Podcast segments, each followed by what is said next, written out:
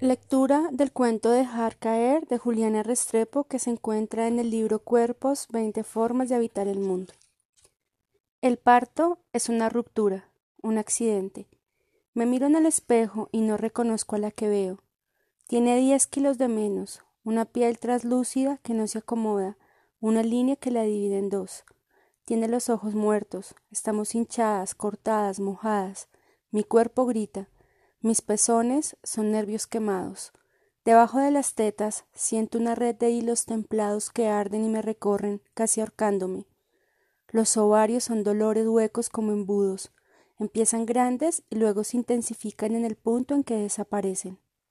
El cuerpo es un dolor, es un dolor embudo. Mateo nació hace seis días. Estamos viviendo en el apartamento que tenía mi abuela Pilar cuando estaba viva. Andrés, mi mamá, el bebé, yo y un calor insoportable y húmedo que entra por las ventanas, se amaña en el cuerpo y solo dejan paz a las baldosas. Sobrevivo siendo dos. Una madre fría con piernas desganadas que perdió mucha sangre y otra que le da órdenes.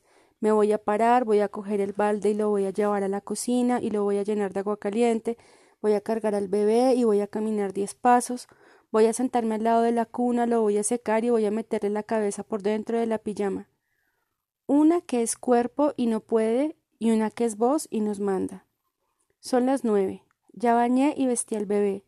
Lo puse en el boncher de la sala. Desde antier tengo puesta la misma pijama de botones.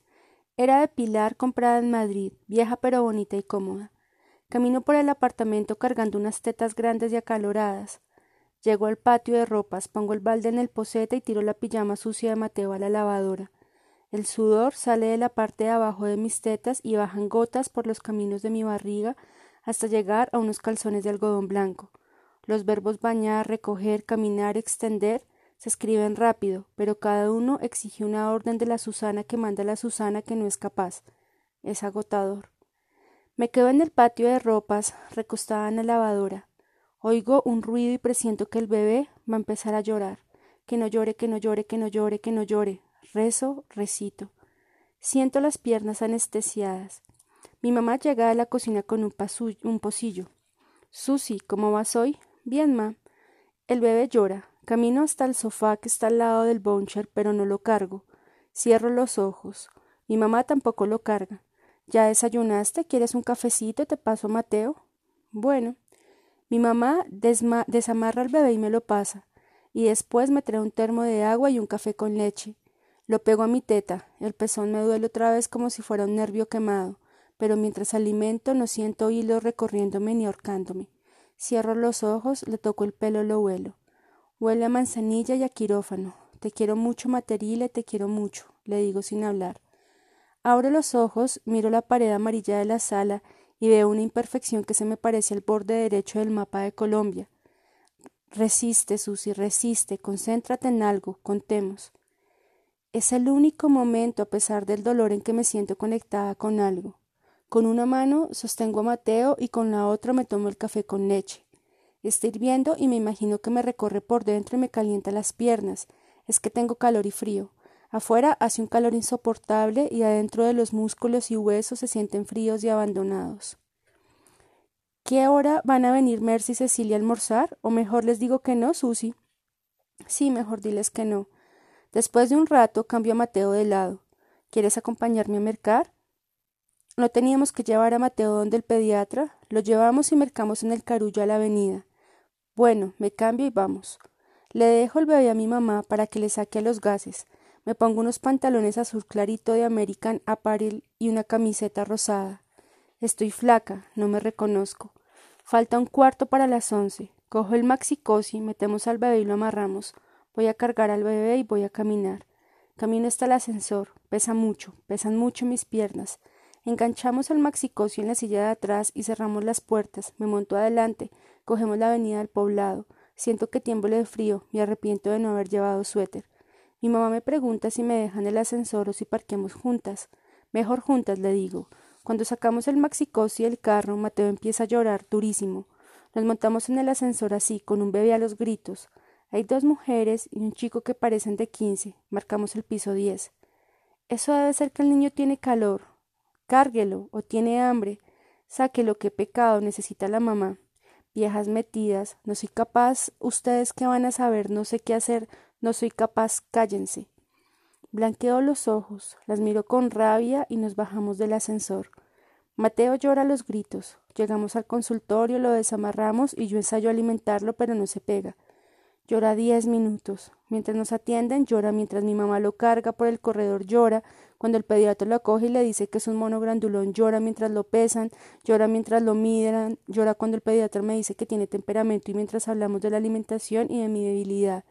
Llora cuando ensayo volver a alimentarlo, llora cuando el pediatra me pregunta si ya fui donde el ginecólogo otra vez y le digo que sí, que ya, ya no tengo anemia, pero que siento como si todavía tuviera.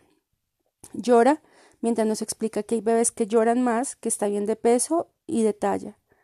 Llora en el corredor mientras pago. Yo lloro cuando por fin logro alimentarlo en una salita antes de montarnos al carro. No llore mientras amamanta, que eso no le conviene al bebé, me dice otra vieja metida. Mi mamá me da la mano. Esta vez el dolor no cede. Es un dolor embudo de veinte minutos. Se la aprieto. Mateo se adormila. Lo metemos en el maxicosi. Mi mamá lo carga hasta el carro. No hablamos nada en el trayecto de vuelta, tampoco mercamos. Cuando abrimos la puerta del apartamento huele a que está Rosalinda. Ella viene lunes, miércoles y viernes a ayudarnos. Uy, Rosalí, huele demasiado bueno. Saca unas cebollas del legumbrero. Niña, deje al niño ahí y se sienta y me acompaña si quiere mientras termino de hacer el agao. Voy. Arrimo una silla. Ella se sienta en un banco de madera como si fuera un murito de esos que tienen las cocinas cuando quedan en patios de fincas viejas, y conversamos como cuando trabajaba en la finca de arboletes y yo tenía quince años. Mateo se empieza a despertar. Volteo a mirar a mi mamá, le pone sobre sus piernas y oigo materile, materile, materile, erilero. Le está jugando con la muñeca de pepas negras y blancas. Rosalinda corta las cebollas blancas sobre una coca plástica sin mirar. Me acuerdo de Pilar que tres años atrás, cuando nació el primer bebé de esta familia, en una casa en Galicia cortaba cebollas moradas sobre una coca plástica sin mirar. Mi ropa es distinta, el clima es distinto, los colores, las caras de Rosalinda y de Pilar son distintas. El tamaño de sus familias y de sus cuchillos es distinto. La de Rosalinda grande, la de Pilar diminuta. El cuchillo de Rosalinda grande de mango blanco y el de Pilar pequeño de mango negro. Las cocas son distintas. La de hoy es blanca e inmensa. La cebolla apenas se ve en el fondo y la de Pilar era azul clara y pequeña. Y aún así las escenas se parecen. Lo que miro es casi idéntico. Señoras de más o menos setenta años cortando cebolla sin mirar.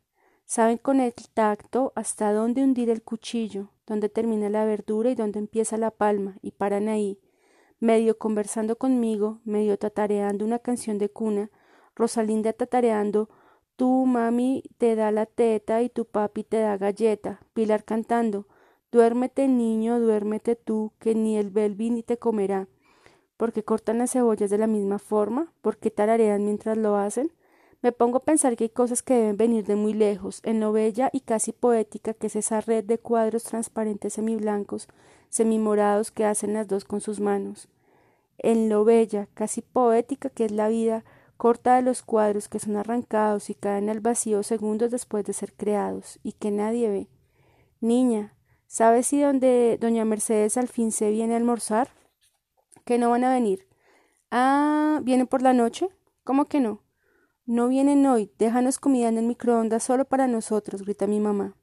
Tu papi te da galleta y tu mami te da la teta, los cuadros que caen al vacío segundos después de ser creados, los cuchillos, el tamaño de las familias.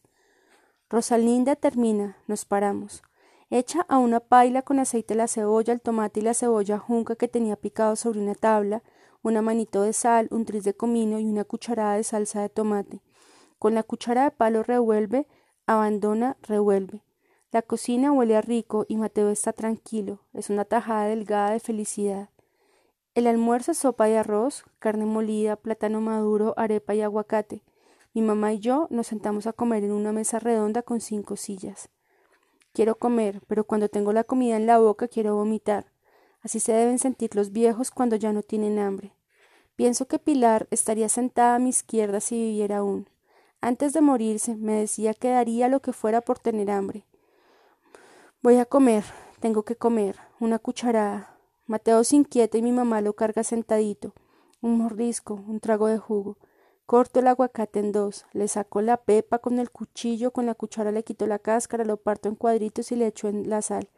En la boca es grasa salada que no sabía nada más. Le echo hogado a la arepa, un tris de carne molida a la sopa, otra cuchara. Susi, tienes que comer más. Miro a mi mamá. Ella sabe que no tengo hambre.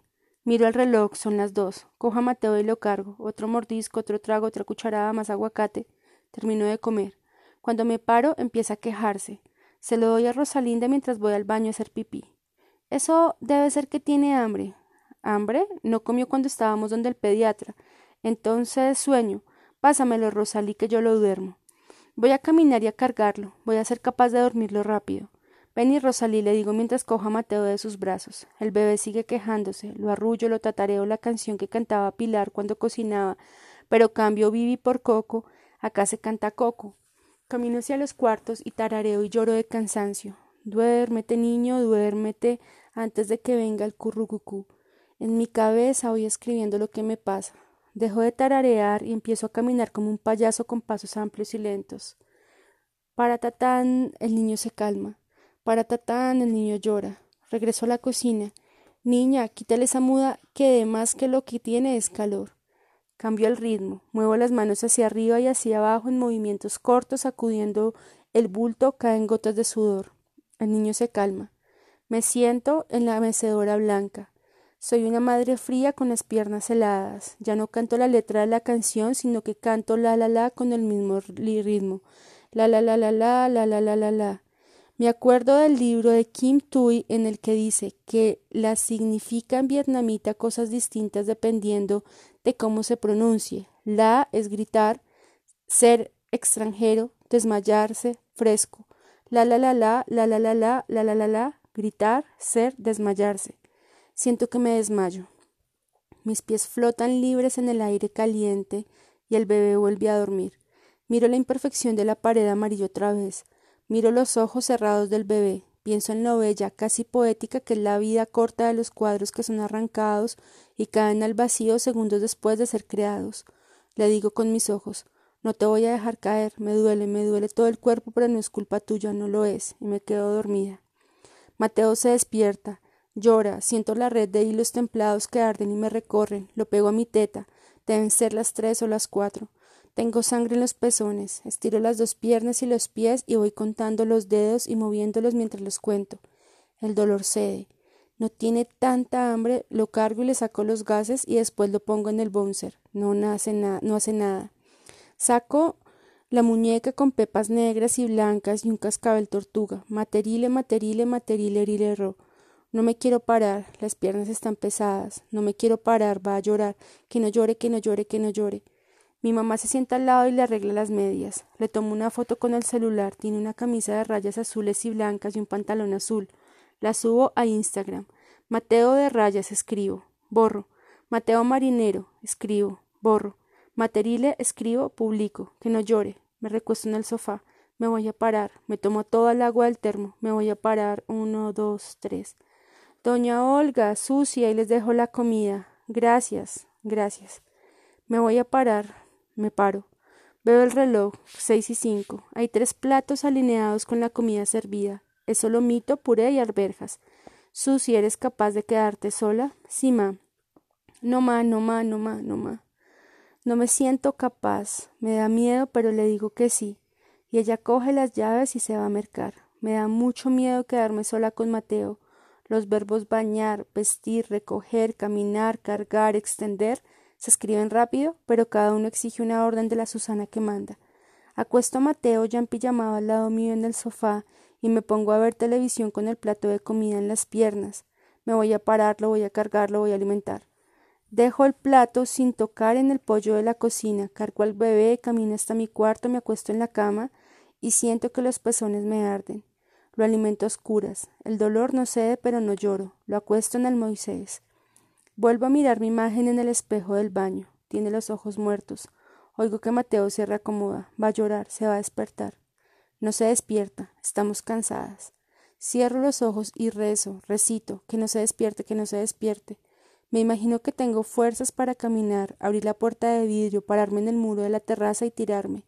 Me imagino que caigo y que toco el piso y que el piso no es cemento sino agua. Me hundo y es una piscina de azulejos oscuros. Ya mis piernas no pesan. Oigo que abren la puerta de la casa. Abro los ojos, la miro y le digo, tranquila Susi, no te voy a dejar caer. La escritora Juliana Restrepo nació en Medellín en 1982 es física de la Universidad de Antioquia y doctora en física de la Université Pierre et Marie Curie de París.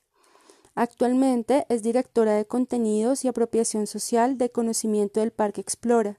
Su cuento Vol au vent fue publicado por la revista El Malpensante en 2013 y Círculos de Colores fue incluida en la antología de cuentos colombianos Puñalada Trapera. La Corriente, su primer libro de relatos, fue publicado en 2016.